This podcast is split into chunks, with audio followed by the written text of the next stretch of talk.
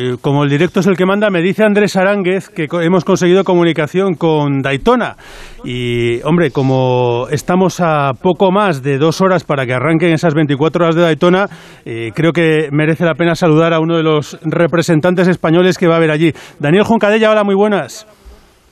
¿Qué pasa, Rafa? ¿Cómo estamos? Pues bien, bien. Eh, nos tienes que hacer una foto, ¿no? De cómo está eh, ahora mismo ese circuito, cómo, cómo lo estáis viviendo.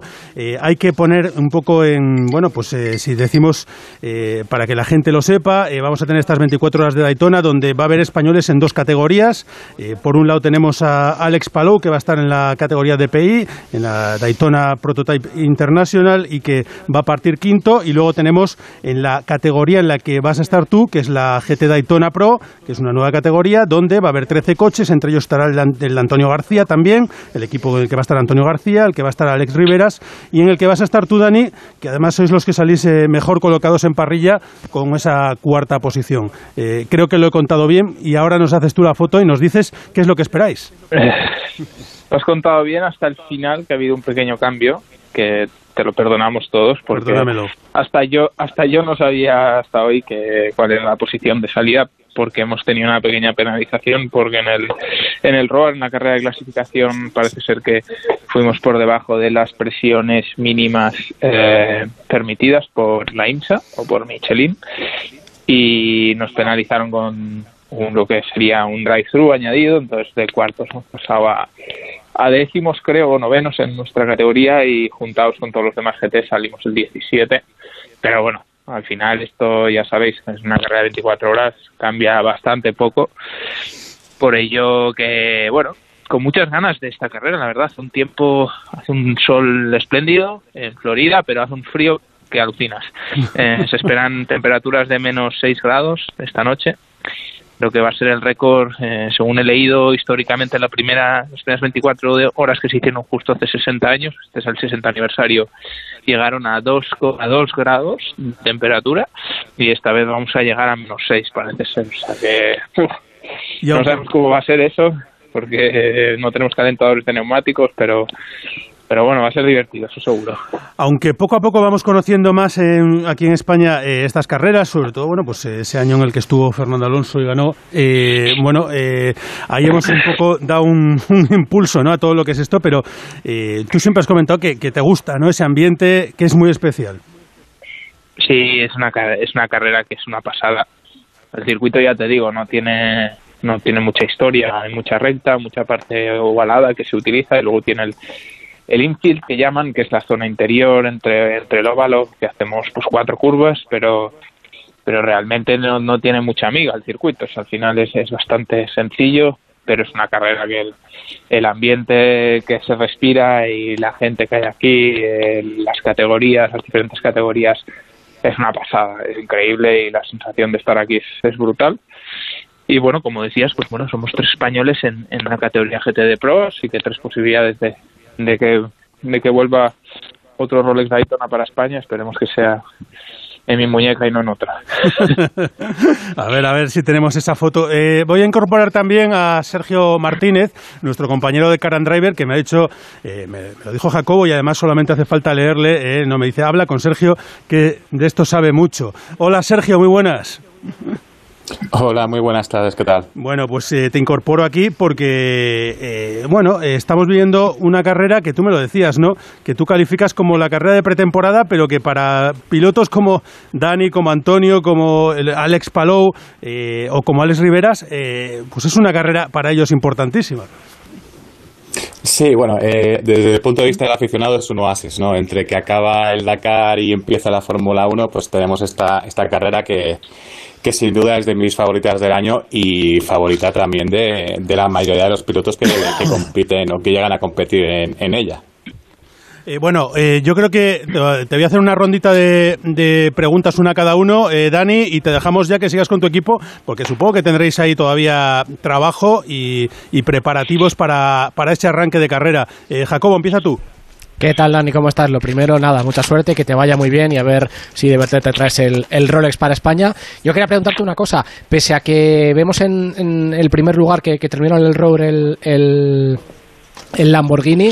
¿Tú crees que va a ser una carrera entre Porsche y vosotros, entre Porsche y Mercedes? No, para nada, eh, Jacobo. Yo creo que va a ser una carrera eh, un poco imprevista en muchos casos en GTD, en GTD Pro, eh, porque al ser un campeonato tan dependiente del balance of performance, creo que hay muchas marcas que han escondido una barbaridad de cosas en el ROAD.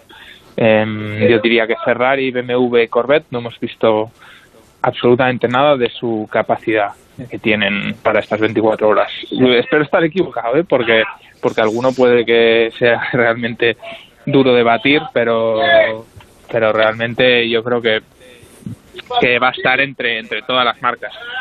Sí que es verdad que Mercedes y Porsche, eh, pues bueno, han demostrado estar a un muy buen nivel en el ROAR, pero porque al final somos la mayoría de los coches que hay en... Uy, que se nos va. Dani, que, sí, sí, eh, mis compañeros estaban aquí gritando, he tenido que silenciar. eh, no, y entonces, bueno, básicamente va a ser eso. Al final Mercedes Porsche es quien tiene más, más, coches en la parrilla y entonces siempre es más difícil esconder nuestro nivel. Al final hay muchos customers de otras marcas y, es difícil controlarnos como otros equipos en los que tienen quizás solo un coche o dos. Entonces, bueno, ya veremos. Eh, yo creo que va a estar igual. Aquí lo hacen bastante bien. Joan. Bueno, yo poco de pedirle, sino darle y desearle muchísima suerte, tanto a él como a Alex Palau, y decirle sobre todo de que 24 horas son muchas horas y aunque salgan los décimos, eh, tienen un coche competitivo y que tienen, vamos, eh, los veo, los veo en el podio luchando por la victoria.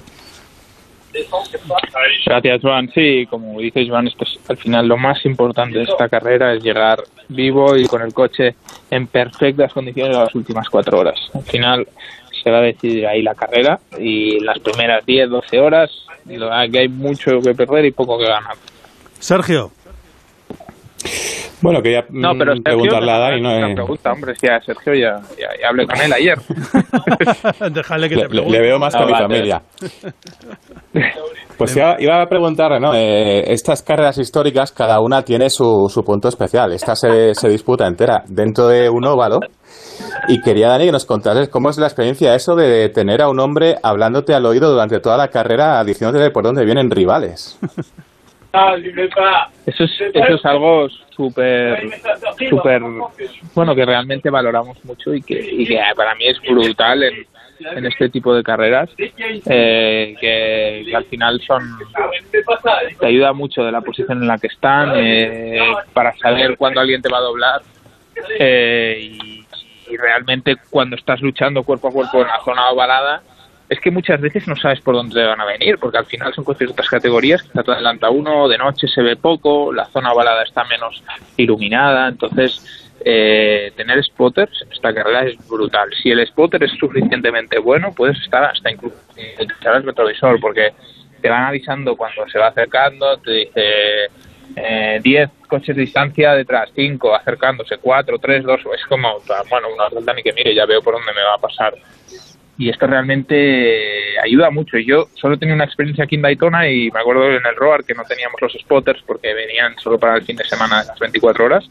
Eh, salir de boxes y empezar a rodar y decir, oye, me falta algo raro, algo, me falta algo. Y realmente a los spotters diciéndote por dónde vienen los coches. Y vaya, es algo que, eh, aquí en Estados Unidos es muy típico y claro, es fácil de implementar aquí en Daytona porque están ahí subidos a la mega tribuna que hay en la recta de meta y se ve todo el circuito. Esto hay sitios, o la mayoría de circuitos en Europa que sería imposible. El único que se me ocurriría es en Valencia, por ejemplo, que tiene una prada que se ve todo el circuito.